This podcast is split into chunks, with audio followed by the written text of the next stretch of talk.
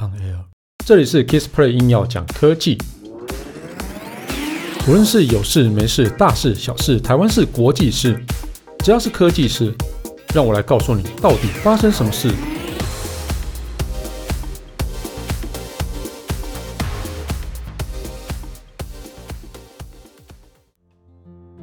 嗨，大家好，我是 Kissplay，今天要来聊哦。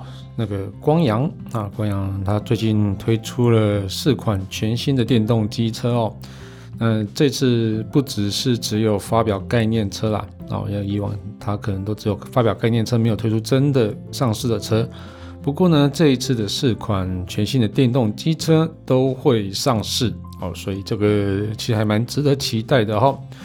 那我们在讲这集内容之前呢，先来阅读一下听众的留言。真的好不容易有听众留言哦，那我其实还蛮鼓励大家可以把你听完的一些心得啊，或者是说你听完的一些呃疑问啊，或是我讲错的地方，都可以在留言的地方告诉我啦。那这样子我才能继续改进，或是说哦，我才能调整我的认知啊。有时候错误认知可能就会一直存在我。脑海里面可能会一再的讲出来，好，所以你如果可以及时纠正我的话，那当然这是最棒的一个一件事情哈。啊，他说哈，这是五星优质好节目，嗯，哦，真的感谢哈。那这个评论人是拉萨斯拉萨夏拉萨夏 H。好了，那他说哈，订阅很多节目，但 Kissplay 硬要讲科技是每集必听哦。那你真的花很多时间在听哦，因为我。几乎每天都有节目了哦。他说哦，不会因为听不完塞车哈，然后而删除下载单集的节目。内容充实又轻松有趣，文主脑也能吸收科技知识，加油！推荐推荐。哦，感谢这位网友的留言哦，啊，这位听众的留言。对，那其实这个哦，我在聊就是 Kissplay 硬要讲科技的时候，其实大部分都是从我自己的网站哈。就是电子科技里面，拿去摘取下来的一些文章，然后来分享给大家这样子哦。那当然就是在 Kissplay 硬要讲科技里面，我一定会再去聊一些我自己对这件事情或对这则新闻的一些看法了哦。那就谢谢这位听众的留言，那我们就开始来聊一下，到底光阳这四台电动机车哦，到底是谁做虾米款？啊，这些电动机车的买气其实萎靡一阵子哈，从二零二零年到二零二一年，其实都哦，可能是因为补助的关系，哦，补助缩水的关系，所以大家就是呃，就是买气就逐渐降低了哈。那但是台湾机车大厂光阳啊，它就今年就就是应该算大张旗鼓啦。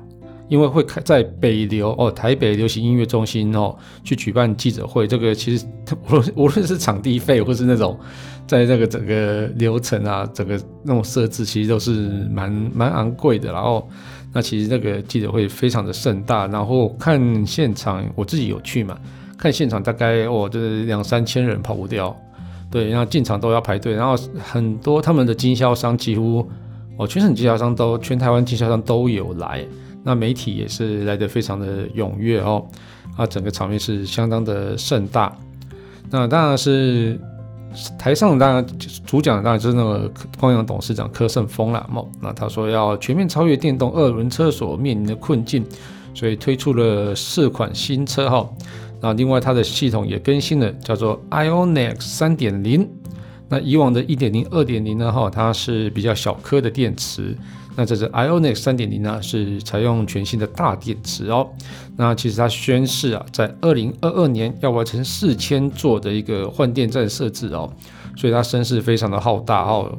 那我觉得这个市场如果真的能够多出一个跟 Gogoro 去相抗衡的一个竞争者出现哦，我觉得这样子才会很健康的电动车才会很健康的去发展，才不会说只有一方独占，然后另外。就是随他喊嘛，嗯，好，那其实我在我们在报道之前啊，我其实要分享一下我当天骑这这四台车哦的一个感想哦。那这次发表四台新车啊，哦，分别是 i One 哦，这个是比较轻型的，然后再是 S 六、S 七、S 七 R 哦，所以他们的目标族群都不是都不一样哈。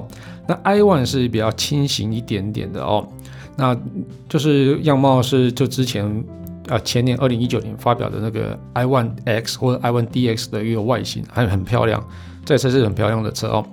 那再来是 S 六、S 七、S 七 R 这三台的样子就是一模一样的哦，那会比。会跟油车的外形比较像，不过这个也是看起来也是算蛮拉风的一个很有动力的那种外形啊。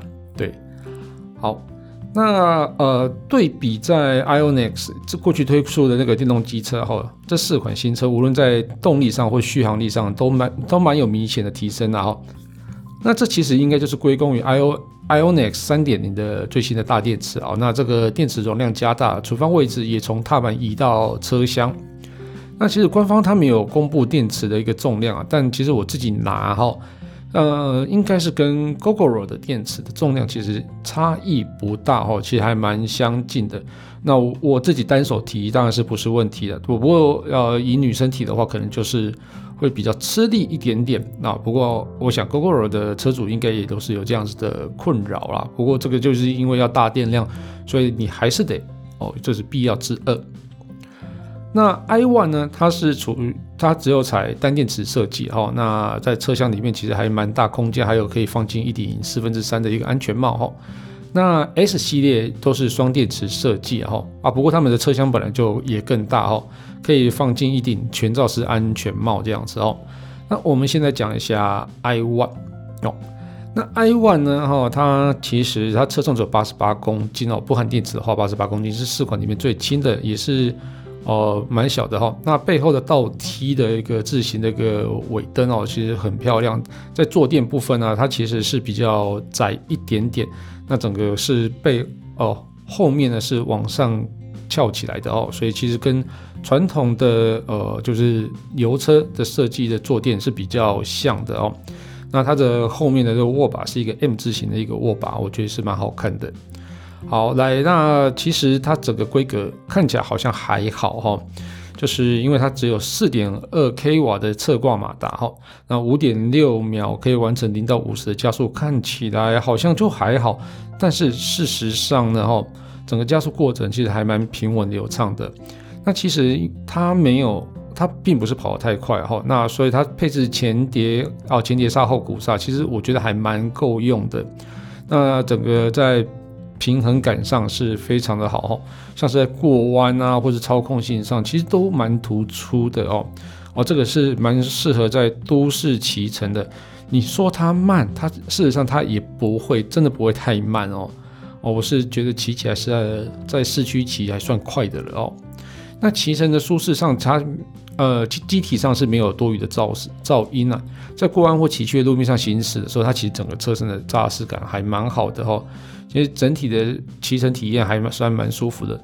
那另外呢，它整个在呃骑乘过程中啊，它比较不会有那种机体的那种哦，譬如说你转的时候，转油转电门的时候，它可能会有一些呃引马达声啊，或是说一些呃齿轮啊，或是说皮带的声音，其实它是没有的哦。但是因为所所以它其实是非常安静的一台车。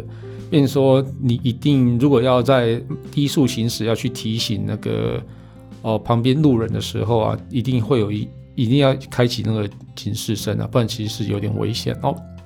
那接下来聊一下那个 S 六、S 七、S 七 R，好，这三台其实外形就是一模一样的哦。除了 S 六它机那个整个车身比较低以外啊，S 七跟 S 七 R 是根本就是完全一样哦。那整个阳刚味比较重一点点。那其实这一台车你看不到它有后把手，就是后扶手哦。那其实它这个后扶手还蛮设计的蛮有趣，是藏在椅垫下，所以你是哦往后搬，就是抠在椅垫上，其实是一个还蛮安稳的一个握持感。所以它就是隐藏式的一个握把的是一个设计哦。那 S 六部分呢？哈，它定位成那个白呃入门级的白牌电车哦。那加速性其实我觉得跟 E 二五的一些一般油车其实差不多。它采用六点五 k 瓦的一个中置马达哦。那最高速度是八十八公每小时八十八公里，四点二秒就可以完成零到五十的加速哦。那其实还蛮。我觉得速度还蛮快的哈。那另外像是 S 七啊哈，虽然说它有七点二 k 瓦的一个马达，最高时速有九十二公里，三点七秒可以完成零到五十的加速，然后整个是比 S 六还要来得更快一些哈。其实，但是其实这两台车骑起来哈，我觉得感觉差异没有太大哈。那其实我自己骑起来，在六呃时速六十或是五十之前啊，它整个加速感是非常的明显哦。我觉得这个非常的有趣的一台车哦。这两台我觉得都还蛮喜欢的。那 S 七啊，它有 CBS 跟 ABS 两种版本。那 S 六啊，它有双碟刹可以选择。那我觉得这个整个在 S 六部分然后。最重要的是它，因为它车身比较低，我觉得是比蛮适合，就是个子比较小的人的朋友去做骑乘，然后那整个速度也是不错，所以 S 六跟 S 七我觉得都还蛮好的一个选择。但是呢，哦 S 七 R 跟 S 七就有我觉得蛮大的一个差别了哈，就是它很它真的很强哦，虽然说它七点二 k 瓦的中置马达哦。虽跟 S7 一样，但是呢，它有两段自动变速啊，也就是也就是说哈，它起步可以用比较轻的一个齿比，那在高速的时候可以用比较高的齿比。它的呃最高时速是九十五哦，就是每小时九十五公里，它三点五秒内就可以完成零到五十的加速哈。我们其实看一下哈，三点五秒内完成零到五十。那 S7 是三点七秒内完成零到五十，这看起来感觉差零点二秒而已，对不对？但事实上，我跟哦另外一个同业哦一起从零哦红灯那边开始，要油门电门吹到底，来来去加速，结果发现哦那个整个 S7 啊哦整个就是领先大概一个车身左右。那我自己在骑上 S7R 的时候，它整个加速性啊哦。呃，因为我自己有骑过，我自己是 Gogoro One 的车主，那我有骑过 Gogoro One S，哦、当然是比 Gogoro One 的加速一定要来得好，甚至呢比 Gogoro One S 的加速性还要来得猛哦。那、很多车迷啊就直接一个字形容它叫做凶，嗯，哦，所以这整个是非常的热血的一台车哈。它的变档系统是叫 ETS 电控两档自动变速系统哦，那目前市面上没有一台电车有这样子的规格哦，所以是蛮厉害的。那其实，在 S 系列都不会算很轻呐，哦，所以它在力中柱部分啊，我原本以为它会很吃力，结果哎，它好像就是很轻松的就可以立起来哦。我觉得这个应该就是像是光阳这种大厂啊，就是做很多车那种优势啊。就是大家可以去，他可以知道消费者需要的是什么，他也知道这种东西要怎么设计啊，这个是蛮厉害的哦。那我们继续来讲一下 S 七 R 的那个加速性部分哦。那光阳董事长柯胜峰自己说了哦，他们自己有比较过 S 七 R 跟他们旗下的一百七十五 CC 的 KRV 这台车哈。零到五十的加速啊，KRV 就完全不是对手哦。直到一呃行驶一百公尺之后啊，哈，那 KRV 尾速本来就是比较强劲啊，才甩开甩甩开了 S7R 哈，所以这个还蛮厉害的哦。好，那接下来我们来聊一下哦，就是换电站的部分啊。他说，二零二二年要有四千座的换电站。对，其实这个是车主最在意的事啊，你能不能换到满电的电池，或者是你是不是随处都可以换到电池？哦，这个一定是很重要的。虽然说，呃，它现在不止只有不只有电池版本啊，也有那个充电版本哦。但是如果你在城市里面，你想要换电的时候，你当然是想要随处都可以有换到满电的电池哦。那这这个其实也是导致 Gogoro 在二零二零年销售不佳的原因之一。然后，所以光阳承诺啊，二零二一年的上半年啊，会完成五百座的换电站，年底前啊达到一千五百座哦，并且在二零二二年然后整个年底之前啊，会完成四千座的换电站。如果顺利达到目标的时候啊，IONIQ 三点零将成为台湾目前密度最高的一个换电网路。啊，不过要在这么短的时间内完成四千座，其实不是那么容易的事情。然后，所以为了加速扩建呃的那个速度啊，IONIQ 3.0它带来那种像是灯箱式那种壁挂式的便利换电站。那箱体分离的方式啊，采五槽的一个换电柜，将总电源控制在一般商用电啊的一个规格内，所以其实对一些商家商家来讲，就不用另外再拉电，然后它其实更可以更轻易的去安装，也不会占太大的空间，然后。那光阳还宣布跟中华电信啊、富邦产险、设备 Eleven、家乐福、莱尔富啊，都完成那个 IONNEX 哦换电站的一个协议哦哦，所以像是便利换电站啊，还有一个大型换电站这样子的设置哦，所以在部件四千站的难度其实就会变比较低一点点哦。啊，那其实除了换电站密度程度以外，电池分配也是蛮重要哈。而如果说某一个地区的用电量特别大，导致车主哦换不到，不容易换到满电电池，所以光阳它其实就会有想到一个方法，叫做销售车辆总数控制。也就是说哈，如果说哪一个地区啊，比如说新竹这个地区的用电量特别大，那他们的换电站还跟不上卖车的速度的时候呢，那官方啊就会让这边的销售哦，销售点啊暂停电车的销售来控制哦这边的用电量，让大家都可以换到哦满足的满意的一个电力哦。这个就是说不会让就是以买车的消费者为优先，而不是说我自己一定要去把车推出去这样子。好，那这我觉得这还蛮好的。那另外，科胜峰有说哦，可信赖度是消费者购买电动机车的一个最后一里路了哦。所以科胜峰啊，他宣布啊，在一个月内啊，全台将有十一个 IONX 专属门市开幕。那年底前呢，增加到五十间。所以预计在哦明年啊，全台的各地啊，都有一个专属门市啊。这些门市就会将哦独立属于光阳现行的一个独立独立于光阳现行的销售体系。呃，就不是它不会跟那个油车的会混在一起了哦，哦，所以我觉得这四台车的定位其实非常的明确啦。其实我觉得蛮蛮符合台湾人的用车需求哦。不过我觉得如果销售要起飞啊，关键还是在换电站的建置速度，然后另外当然就是它的行销能力是不是可以跟 Gogoro 啊一开始那种行销能力一样，有办法去让很多的哦网络无论网络上或是说哦实体。哦，都可以有大家说哦，你这台车很漂亮，这台车骑得很好骑，那口耳相传，让这台车整个推出去，我觉得这是一个非常棒的一个事情啊。